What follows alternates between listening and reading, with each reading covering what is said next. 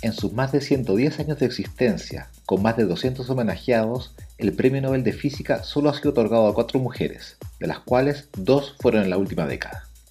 Para entender las razones de esta baja presencia, de las dificultades que encuentran las mujeres en la física y en ciencia en general, así como los aportes de algunas mujeres destacadas en física nuclear, óptica y astrofísica, conversamos con Carla Hernández. Ella es académica y subdirectora de vinculación con el medio del Departamento de Física de la Universidad de Santiago de Chile experta en educación y de cómo se van creando estereotipos y brechas de género en física. Soy Rodrigo Soto y este es un nuevo capítulo de Premios Nobel, Conversaciones sobre Física. Hola Carla, hoy día vamos a hablar de físicas mujeres, algunas de ellas que fueron premiadas con el, con el Nobel, como Marie Curie, María Gopper-Mayer, Andrea Guess y Donna Stickland, y otras que no. Larga lista de nombres de mujeres que no han sido reconocidas, pero aquí hemos escogido tres para esta conversación de hoy día, Lise Meitner, Vera Rubin y Jocelyn Bell. Podríamos partir comentando por qué solo hay cuatro mujeres que han recibido el premio Nobel en toda la historia. Bien, bueno, primero de todo, hola Rodrigo, muchas gracias por la invitación para conversar hoy día. La verdad es que la, la pregunta es interesante, yo creo que es una pregunta que nos venimos haciendo hace mucho tiempo porque la verdad es que sabemos que hay pocas mujeres en física, en proporción, ¿cierto?, en comparación con la cantidad de hombres que investigan en la disciplina, pero eso no debería entenderse como la razón para la cual haya poco reconocimiento, ¿no?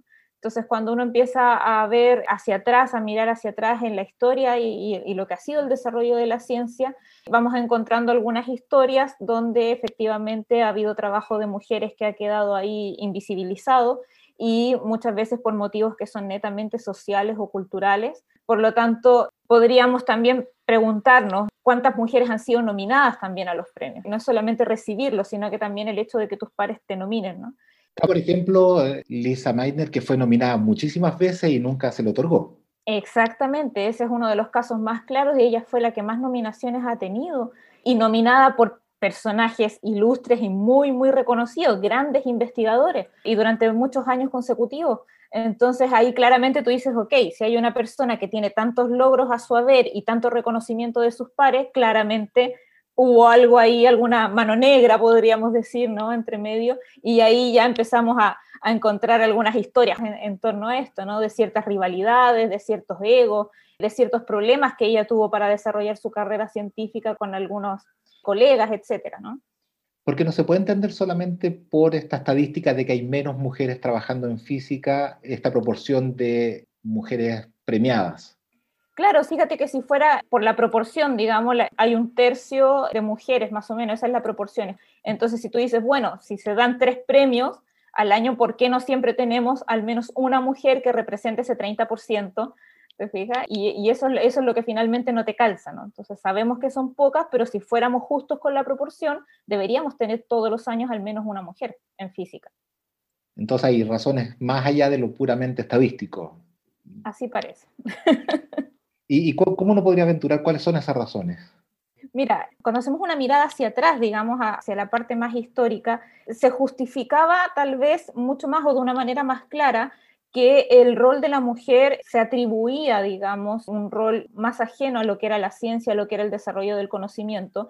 Recordemos que las mujeres empezaron a tener participación incluso en el acceso a las universidades de manera muy tardía. Inicios del, del siglo XX todavía había universidades que no admitían a mujeres o que las admitían para los cursos de pregrado, por ejemplo, no para los posgrados. Por lo tanto, ese tipo de factores, por supuesto, de alguna manera hacía que frenaba ¿no? un poco la participación o hacía que las mujeres tuvieran que optar por otro tipo de, de carreras o por otro tipo de ocupaciones pero cuando vemos que todavía el porcentaje es muy bajo hoy en día, ¿no? Pleno siglo XXI, y que ya esos factores culturales no están presentes porque hoy en día el acceso para las mujeres a las universidades es básicamente, bueno, la educación está concebida como un derecho universal, ¿cierto? Entonces, bueno, es ahí donde uno se empieza a preguntar realmente qué otros factores están influyendo, ¿no?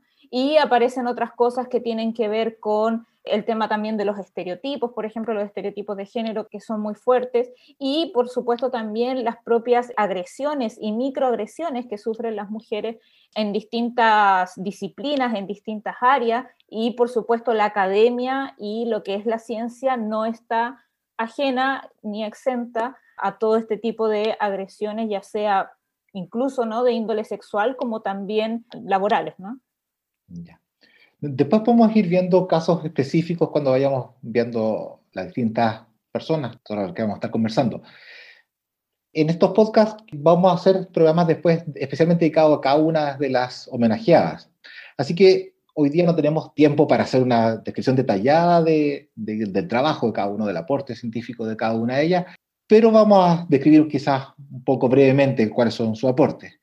Y dentro de las mujeres físicas que han ganado el premio Nobel, la más conocida ciertamente es Marie Curie, que lo obtuvo en el año 1903, muy temprano en el siglo XX, y podríamos partir comentando cuál fue su aporte, porque ella recibió dos premios Nobel, de hecho.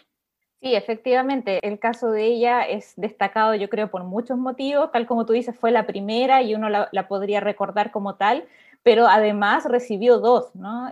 Y digamos, es una de las pocas personas que ha recibido estos dos premios, entonces no deja de ser, digamos, un caso interesante, más allá de su condición, digamos, por ser mujer, ¿no?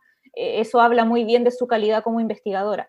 Y en ese sentido, bueno, básicamente los aportes de, de Marie Curie estaban muy ligados a lo que era la investigación con radioactividad. Ella también a mí me parece un ejemplo muy notable de los logros que se obtienen cuando se trabaja de manera colaborativa. Y hay muchos otros también aportes que ella hizo más allá de aquellos por los cuales se les dio el premio. Así que en realidad toda su carrera es, es digna de, destacar y es un tremendo referente en ese sentido. Claro, tú hablas del trabajo colaborativo y ella trabajó mucho tiempo con, con su marido Pierre Curie ¿cómo uno puede distinguir el trabajo de ella del de él? ¿O realmente es un trabajo en que lo hacen los dos y que no se puede distinguir tanto el trabajo de cada uno? Bueno, ahí también fíjate que se da algo muy interesante. Pierre Curie, como científico, fue también una persona, yo diría, bastante excepcional. Él venía desarrollando ya una carrera en física, trabajaba con su hermano, de hecho, en temas de cristalografía, ¿cierto? En, magnetismo, y él había descubierto lo que se conoce como la piezoelectricidad, y en el momento en que conoce a, a, Marie Curie y empieza a apoyarla en su carrera, de alguna manera da un paso al lado, ¿no? Él deja en cierta forma este trabajo que venía desarrollando para apoyar a Marie en su línea de investigación y continuar trabajando con ella. Y en ese sentido, el trabajo que Marie hizo se benefició, ¿cierto? Se nutrió de estos avances que Pierre y su hermano ya venían, ya venían desarrollando.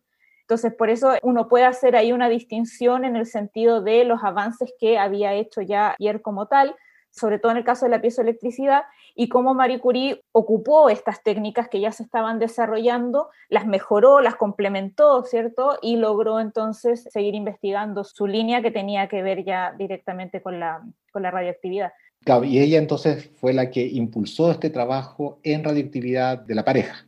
Claro, ella diseñó un equipo, y yo te diría que no, no es muy conocido, no sé si si se conoce también, al menos por el nombre, es el electrómetro piezoeléctrico y, y, que básicamente, claro, ella lo que hizo fue unirlo a una cámara de ionización donde colocaba sus muestras ¿no? de, material radioactivo y entonces lo que ella logró fue finalmente cuantificar ¿no? El, el, fenómeno que ya se venía observando de que habían estos materiales que según se describe, emitían ciertas chispas, ¿no? Entre comillas. Y ella logró cuantificar esto midiendo lo que es básicamente una corriente de ionización de una manera también muy eficaz porque ella logró disminuir también el, error de este tipo de mediciones y, eso fue muy impresionante también para la época, ¿no? Para poder determinar qué es lo que habían descubierto era radio distinto del uranio. Exactamente, para poder hacer esa distinción. Y como te digo, fue impresionante también porque eran cosas que se habían observado, ¿no? O que se podían describir de manera cualitativa, pero ella logró cuantificarlo. Y para poder hacer eso fue crucial este trabajo previo, ¿cierto?, que venía desarrollando Pierre con, su hermano. Y, y, después de Marie Curie hubo otras dos científicas muy importantes que contribuyeron a la física nuclear. Lisa Meitner con la fisión nuclear y María Oppenheimer con su modelo del núcleo atómico. ¿Podrías contarnos sobre los aportes de ellas dos y los contextos en que trabajaron, porque son particularmente interesantes. Bueno, sí, yo creo que particularmente el caso de Lisa Meitner, a mí personalmente me marcó mucho conocer su historia. Básicamente porque, bueno, ella es una de las grandes invisibilizadas, ella directamente fue omitida, digamos, de, alguna forma se apropiaron de su trabajo y eso hace que sea un ícono en ese sentido. Pero hay que entender ahí, claro, el contexto también histórico en el cual ella comienza a desarrollar también su, trabajo, ¿no? Ella fue víctima de toda la persecución hacia los judíos que hubo en una Alemania nazi y por lo tanto, claro, son contextos, digamos, que, ya una cosa es que sea difícil desarrollar tu carrera por ser mujer y además que estés en un país donde te persiguen en este caso. Ella perdió, de hecho, su nacionalidad y hubo muchos científicos como Niels Bohr, por ejemplo, contemporáneos que trataron de ayudarla y bueno, en ese sentido era muy difícil también que se pudiera establecer, que pudiera llegar a tener un laboratorio, que pudiese llegar a tener una plaza. Entonces, claro, es todo un contexto que yo creo que hace que sus hallazgos y sus resultados sean doblemente valiosos también, ¿no? Claro, porque el, hallazgo de la física nuclear sí recibió premio Nobel y se lo entregaron a unos colaboradores, a Otto Hahn, pero no a ella. Así es. Bueno, por lo que cuenta, digamos, la, la historia ahí, él directamente le, negó, digamos, el crédito. De hecho, en algunas conversaciones que se grabaron, donde Otto dice descaradamente, digamos, que ella solo entorpecía las investigaciones, que a él le había costado mucho desarrollarla, y, se dio de verdad una, rivalidad que a ella también le dolió mucho, según cuentan sus biógrafos. Como te decía anteriormente, este es uno de los ejemplos más claros que tenemos en la historia de la física de, de estos atropellos, ¿no? De los que han sido víctimas algunas mujeres muy brillantes, por cierto, porque como decíamos antes, fue una de las científicas, creo que la científica que ha tenido más nominaciones, al menos en física. Claro. La otra científica que trabajó en física nuclear fue María Kopelmayer, que sí recibió el premio Nobel el año 63. Aparte de su descubrimiento importante, su contribución a la, física nuclear, el contexto aquí es bien interesante, ¿cierto? Porque al igual que Marie Curie, ella durante mucho, mucho tiempo tuvo que hacer investigación sin contar con un puesto fijo en la universidad.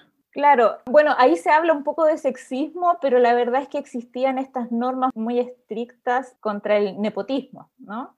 Básicamente, bueno, cuando ella se traslada a, trabajar a Estados Unidos con su esposo, su esposo tenía una plaza de, de profesor en dos universidades, ¿no? En Columbia y en Chicago y dado que él tenía estas plazas, a ella no se le podía contratar, ¿no? Era parte de las regulaciones en el fondo en, Estados Unidos que le prohibían, digamos, a una mujer aceptar un, em, un, empleo en el mismo lugar de trabajo donde estaba su esposo, ¿no?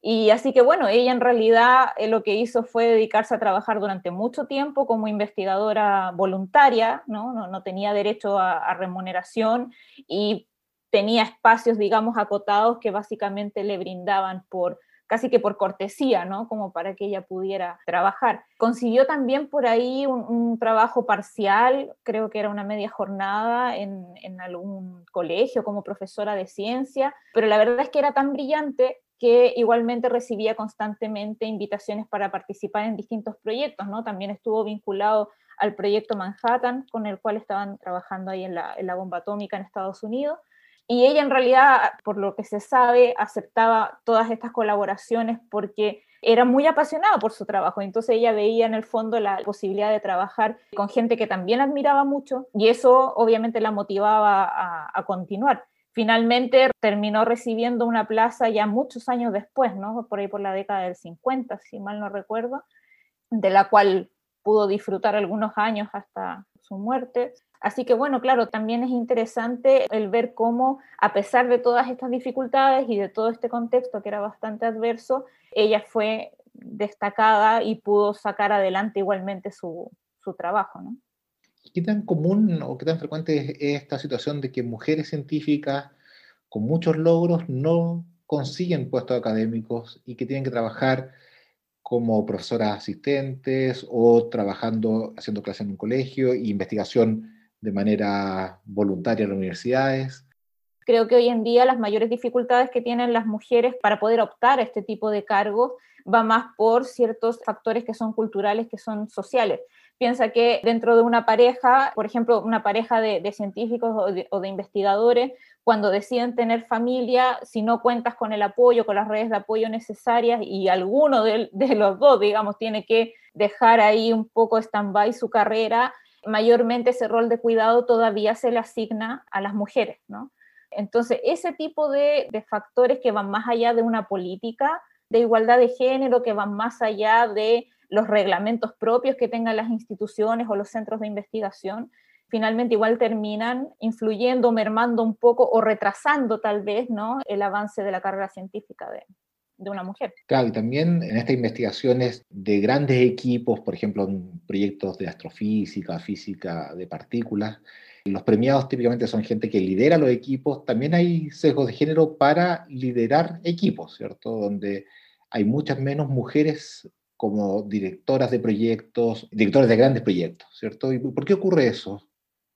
Sí, la verdad es que se da todavía esa tendencia, es más bien el cómo para poder acceder a ese tipo de cargos tienes que cumplir ciertos requisitos a ciertas edades, por ejemplo, cada vez que te evalúan un currículum, cuya evaluación, cuyos criterios de evaluación suelen ser desiguales, ¿no? Entonces, si tú le vas a evaluar un, currículum por productividad, por ejemplo, a una persona que ha tenido a su cargo familia, eh, y, ni siquiera voy a hablar de hijos, ¿no? Es como el rol de cuidado, también el cuidar adultos mayores, por ejemplo, eh, suelen ser roles que todavía se le asignan en mayor medida a las mujeres. Entonces, ese tipo de factores influyen a la hora de que tu currículum no sea tal vez tan grande o con la misma productividad que la de tu colega que no ha pasado ¿no? Por ese tipo de, obstáculos. Entonces, claro, mientras los criterios, digamos, de evaluación, tanto para acceder a plazas como para acceder a ciertos cargos directivos, no contemplen este tipo de indicadores de género, la verdad es que se, va a seguir dando, ¿no? Esta situación. Sí. Quería volver a otra línea de investigaciones que ha atraído importantes investigadores, es la astrofísica, ¿cierto? Donde está Andrea Goetz, que recibió el premio Nobel, mientras que Vera Rubin y Jocelyn Bell son dos ejemplos de, investigadores que no lo tuvieron. ¿Nos podrías contar sobre sus trabajos, su aporte? ¿Qué, pasó ahí? Bueno, podemos hablar ahí primero de, de, Vera Rubin, por ejemplo, que también es uno de estos casos que uno se pregunta, bueno, ¿por qué nunca le dieron el Nobel? La verdad es que ahí no tenemos una respuesta muy certera todavía porque no sabemos tampoco cuántas veces ha sido nominada cosa que uno puede comentar, te fijas, respecto a Liz Meiner, pero los datos de las nominaciones probablemente van a salir de aquí al 2030, esa es la estimación. Ahí vamos a saber realmente quiénes nominaron a, a Vera Rubin. Porque son, secretas las nominaciones por un tiempo. Sí, y las liberan con bastante desfase. Ahora eh, se sabe de las nominaciones hasta el año 65. Entiendo. Y el trabajo de Vera Rubin andaba por ahí por el 70, entonces la nominación del 71 ella tendría que haber estado, ¿no? Entonces ahí nos va a tocar todavía esperar algunos años para, para saberlo con, con certeza. Bueno, el caso de ella es muy interesante y básicamente lo que hizo fue utilizando un instrumento, un espectrógrafo, que era, bueno, muy sensible, por supuesto. Ella logró ahí medir la, velocidad de las estrellas de, varias galaxias espirales. Partió con el caso de Andrómeda y la verdad que los datos eran un tanto extraños, se podría decir, para lo que se esperaba. Y, se pensó que podía ser una excepción, ¿cierto? Pero bueno, finalmente, digamos, el estudio a, varias galaxias demostró que en realidad eh, no era una anomalía, no era una excepción, sino que era algo ocurría con, con bastante frecuencia. Y, básicamente lo que ella hacía era, con este aparato, lograba calcular la velocidad orbital de las estrellas, ¿no? básicamente. Y bueno, lo que, se, lo que se esperaba, lo que se creía, digamos, en ese momento era que la, la distribución de masa de las galaxias era bastante uniforme, podríamos decir, o, seguía más bien un patrón que, que, era muy similar a la distribución de la luminosidad. Y por lo tanto, las estrellas que estaban situadas en las cercanías del centro, que es donde existe una mayor concentración de, materia y de estrellas visibles. Se esperaba que giraran con mayor rapidez de las que estaban más lejos del centro, ¿no? Y por lo tanto, cuando se construyen estas curvas de, velocidad, lo que se esperaba era ver bueno, una, una, curva descendiente, ¿no? descendiente en función del radio. Y lo que se observó fue que, que no, que en realidad esa curva era bastante, era como constante, ¿no? Y eso fue sorprendente y por supuesto que los hallazgos fueron también muy discutidos, no fueron muy aceptados de buenas a primeras, porque en realidad iba un poco en contra de la física que hasta el momento podríamos decir se manejaba o era más aceptada para poder describir la dinámica ¿no? de, las galaxias. Así que en realidad ella siempre en las entrevistas hablaba de, de sus hallazgos incluso como posibles errores. O sea, el, poder llegar y, decir que sus cálculos básicamente implicaban que tenía que haber 10 veces más o menos más de materia, digamos, en las galaxias de lo que había, ¿no? Para poder lograr entender estas curvas, ¿no? Que, ella obtenía. Pero ella nunca llegó y dijo, yo descubrí la materia oscura. Y eso era muy interesante porque todo el mundo le, daba el mérito, ¿no? De, de, tener las pruebas experimentales, las evidencias experimentales para comprobar que la materia oscura existía pero ella en ese sentido, por eso te digo, a mí siempre me llamó la atención en su discurso, ella siempre fue muy, muy humilde y muy cauta, ¿no? Y por lo mismo en sus publicaciones tampoco hablaban de materia oscura como tal, hablaban de datos que no calzaban, de una física nueva que se tenía que reescribir, de ciertas anomalías, ¿te fijas? Así que bueno, no sabemos si en realidad fue por eso que tal vez eso se puede usar como un argumento después para decir, que, no le quisieron dar el premio porque ella nunca lo afirmó, ¿no? Como, tal. La verdad es que no, yo creo que esas cosas va a ser difícil saberlo. Claro, porque recién el premio Nobel por materia oscura, entre otras cosas, se dio el 2019 a Peebles. Claro, y ella lamentablemente ya había fallecido para esa época. Claro, y el, premio no se da de manera póstuma, así que yo creo que es una de las grandes deudas pendientes también que han quedado ahí con el Nobel. Claro, y ahí hay algo interesante porque hay estudios que muestran que efectivamente las científicas mujeres tienden a ser menos asertivas con sus descubrimientos. Son más cautas, no dicen esto es materia oscura, sino como tú decías, aquí hay evidencia de que algo falta, de que me falta materia, ¿cierto? Pero no, no pone una frase para el bronce en el título. Quizás eso también puede ser un motivo de que las relegan estos reconocimientos a descubrimientos espectaculares los nobles. Sí, mira, ese tema que mencionas también es interesante porque se da bastante en el caso de las mujeres este síndrome del impostor, que básicamente hace que las mujeres duden de, de, sus capacidades y cómo te comparas con los demás, ¿no? Entonces, si eres una mujer que trabaja en un ambiente mayormente masculino, donde hay actitudes que son muy propias de, los hombres, y tú te comparas con eso y tú ves que no eres igual y que no tienes la misma seguridad al hablar, etcétera, claro, eso hace que de alguna manera tú entres en duda, ¿no? De, esto, eh, en cierta forma, también lo ha comentado Jocelyn Bell, he tenido la suerte de poder escucharla en algunas conferencias, y ella, digamos, fue, fue víctima de este síndrome, y uno lo puede entender como una cierta actitud de humildad, pero en realidad hay algo más, o sea, hay ciertos sesgos cognitivos ahí detrás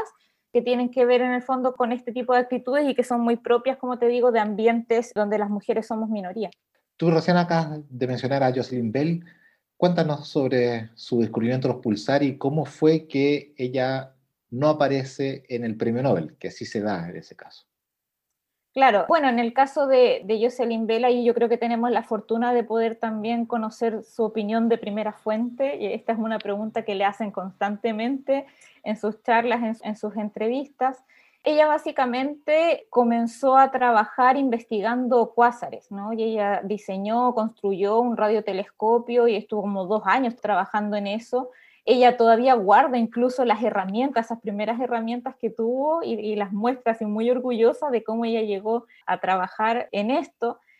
Y bueno, fue, digamos, hallazgo que, les tomó por sorpresa porque el concepto de pulsar no existía, no, no, no sabíamos que existía, ¿no? Y ella estaba investigando este otro tipo de formaciones, ¿no? Que son los cuásares y cuando recibió estas señales que tenían una cierta regularidad, que era muy distinta a las señales que se obtenía de, otros cuerpos celestes, se llegó a pensar incluso en mensajes de civilizaciones extraterrestres, pensemos que está ahí todo el marco del proyecto SETI, ¿no? que andaban buscando señales, etc. Y finalmente el concepto de pulsar, de hecho, por lo que cuentan, fue otorgado por la prensa, porque tenía que ver con el patrón, ¿no? con este patrón regular que, que se obtenía.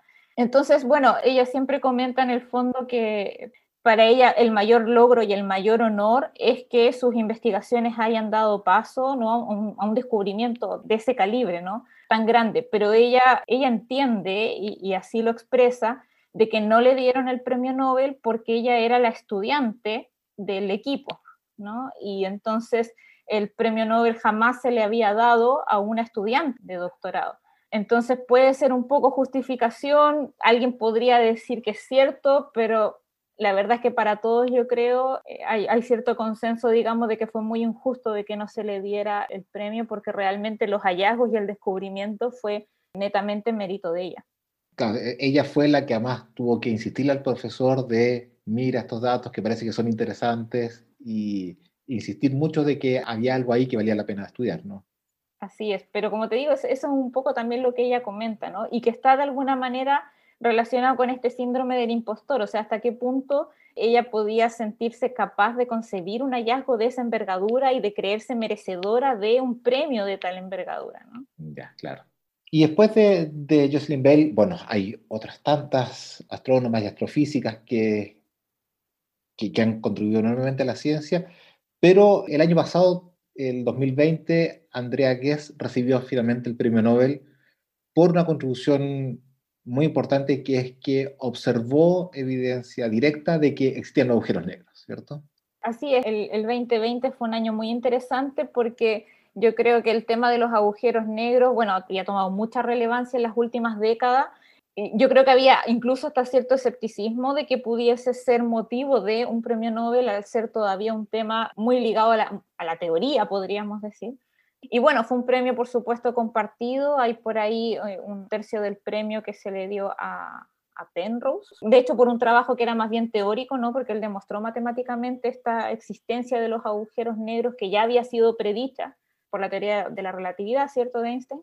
Y por lo tanto, el trabajo de, de Andrea Hess y, su colega, ¿no? Hensel, venía a aportar más bien evidencia de un trabajo eh, un tanto más experimental, ¿no? y ello fue realmente a raíz de, de, ciertas observaciones, también como muy similar a lo que decíamos antes de, de ver a Rubin, ¿no? de ver en realidad el comportamiento de estos objetos celestes en la galaxia que permitían finalmente dar cuenta de que había algún objeto muy masivo en el centro de la galaxia, que vendría siendo eh, un agujero negro, ¿cierto?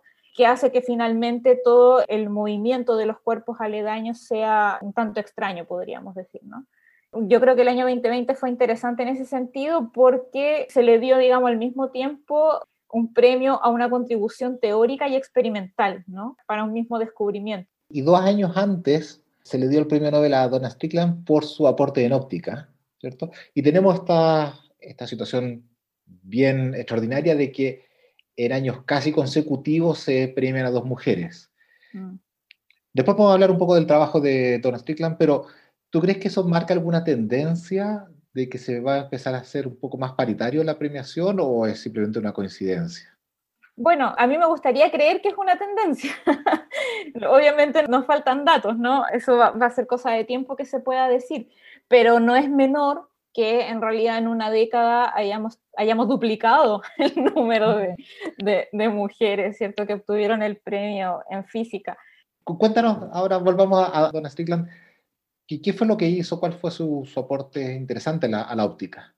En términos así simples, ¿no? General, ella en realidad inventó una, una técnica que permitía desarrollar ciertas aplicaciones para láser de alta intensidad y que han sido, bueno, muy utilizados y en distintas áreas. Yo creo que lo más significativo es eso, ¿no? Las aplicaciones que su trabajo ha logrado tener en áreas como la medicina, mayormente, que ha permitido mejorar algunas técnicas de cirugías, etcétera, ¿no? Entonces es, muy interesante y muy significativo el trabajo que ella, que ella ha hecho. Y, y básicamente es una amplificación de pulso, pero es, es básicamente eh, amplificar un pulso, ¿cierto?, de láser corto, ultracorto, y, en realidad es, amplificarlo, digamos, pero temporalmente. Ahí hay que distinguir que hay, maneras de hacer eso. Una, manera espacial, digamos, y una manera temporal.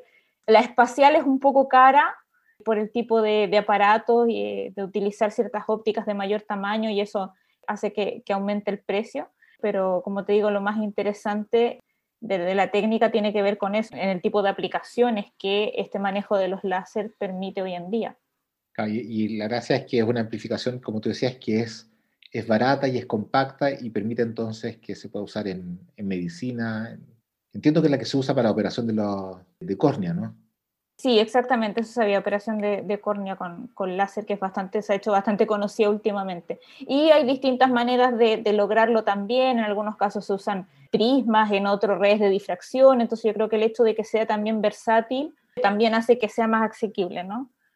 Bueno, hemos revisado muy brevemente el trabajo de algunas científicas, ¿cierto? Como comentábamos, algunas que sí recibieron premio Nobel, otras que no, mereciéndolo. Pero cuando yo estaba estudiando su trabajo, una cosa que, que me llama la atención es que en distintas fuentes es muy frecuente encontrar datos anecdóticos de ella, de su vida, de la dificultad que, tuvieron para acceder a carreras o acceder a fondos o a reconocimiento. Y es difícil encontrar descripciones de su trabajo científico. Es decir, que, que describan qué es lo que hicieron, cómo lo hicieron, se comentan sus papers, en fin. ¿Por qué eso es tan común en el caso de mujeres científicas y no así en el caso de, de hombres científicos, donde uno puede encontrar muy fácilmente una descripción del trabajo propiamente tal? Por ejemplo, si uno googlea Marie Curie, aparece su historia familiar, la relación con su hija, incluso su historia amorosa y todo eso. Pero lo primero que aparece no es sus trabajos sobre radiactividad, la metodología que usó, como tú decías, el haber refinado este aparato piezoeléctrico, sino que es mucho más el contexto lo que se destaca más que sus aportes. Sí, yo creo que eh, es una pena que así sea, pero yo creo que eso también responde a una cultura todavía heredada de bastante machismo, ¿no? De, que cuesta darle reconocimiento a una mujer, pero yo creo que en, las últimas décadas, en la última década yo creo sobre todo, se ha hecho un esfuerzo más grande por tratar de visibilizar estos aportes. Y eso requiere trabajo, porque como tú dices, no es fácil de encontrar. Así que en la medida de que más personas, digamos, se preocupen de, hacer estas investigaciones y luego darlas a conocer, estamos aportando a que las futuras generaciones conozcan más allá de la historia y del contexto, conozcan también sus aportes, su trabajo científico, ¿no? que como ya hemos visto es muy, muy valioso. Tú acabas de mencionar las futuras generaciones y ahí, ¿cuál es la, la importancia de la existencia de modelos femeninos en la ciencia para atraer nuevas jóvenes a, la ciencia, porque seguimos frenados en este 30% de participación femenina en la ciencia, que en algunas áreas como la física es bastante menor, por lo menos en Chile. Sí, este tema de la, de la falta de modelos femeninos es uno de los principales factores que también se ha investigado y hay cierto consenso que influye en el interés y en que puedan tener niñas y niños para seguir carreras científicas. Y en ese sentido yo creo que la, la falta de referente como tal, yo te podría mencionar, creo, al menos, no sé, dos impactos como muy directos, porque por una parte hay que pensar en esta desmotivación directamente en el caso de niñas y, de jóvenes para poder seguir carreras, ¿no? Porque en realidad cuando, cuando ven que las carreras o ciertas áreas parecen estar hechas para hombres y donde solo los hombres son exitosos y hombres de ciertas características también, porque el estereotipo de científico es también muy, muy fuerte. Tú no ves científicos que gocen de vida familiar, el científico siempre está estereotipado como una persona solitaria, con ciertas características, ¿no? Eh, entonces no resulta muy atractivo para una niña. Entonces, por ese lado hay una desmotivación para seguir este tipo de carreras por ese estereotipo, ¿no? Asociado a lo que es ser una persona que trabaja en ciencia y un estereotipo asociado a lo que es la ciencia incluso como tal. Pero por otro lado, yo también creo que los referentes femeninos no son solo importantes para niñas, yo creo que los niños también necesitan referentes femeninos. Necesitan conocer el trabajo que han hecho científicas mujeres para que, digamos, el día de mañana, en el futuro, puedan ir disminuyendo las mismas desigualdades por género. O sea, en el momento de que nosotros criamos a niños, ¿no? a jóvenes, hombres, que valoren y que admiren mucho más a las mujeres el día que ellos lleguen también al mundo laboral estén en nuestro lugar y les toque también tomar decisiones, para ellos va a ser mucho más natural el concepto ¿no? de igualdad, el no hacer discriminación entre hombres y mujeres o a una mujer por su condición de mujer, por su sexo o incluso por su género. Entonces, en ese sentido, yo creo que el tema de los referentes femeninos tiene ese doble impacto, ¿no? Por un lado, hacia las niñas, pero yo como madre de un, de un niño, a mí también me, me, preocupa mucho el tema de los referentes femeninos para él, ¿no? Y de cómo eso puede marcar también su futuro. Para ya para cerrar, yo de verdad que te agradezco por, por esta conversación tan amena, porque este tipo de contenidos finalmente yo creo que es más fácil y más probable que lleguen también, ¿no? A las familias y a, y a, los docentes, a las profesoras que también necesitan este tipo de material para motivar después a sus estudiantes. Así que Muchas gracias por la invitación. Cierto, sí. Muchas gracias también a ti, Carla, por esta conversación. Fue, fue muy interesante. Y como tú dices, ojalá que esto logre motivar a, a profesoras, profesores y estudiantes a estos temas y, adentrarse en la ciencia, en descubrir otros modelos posibles de, desarrollo científico. Así es. Así que nuevamente muchas gracias Carla por esta, esta conversación.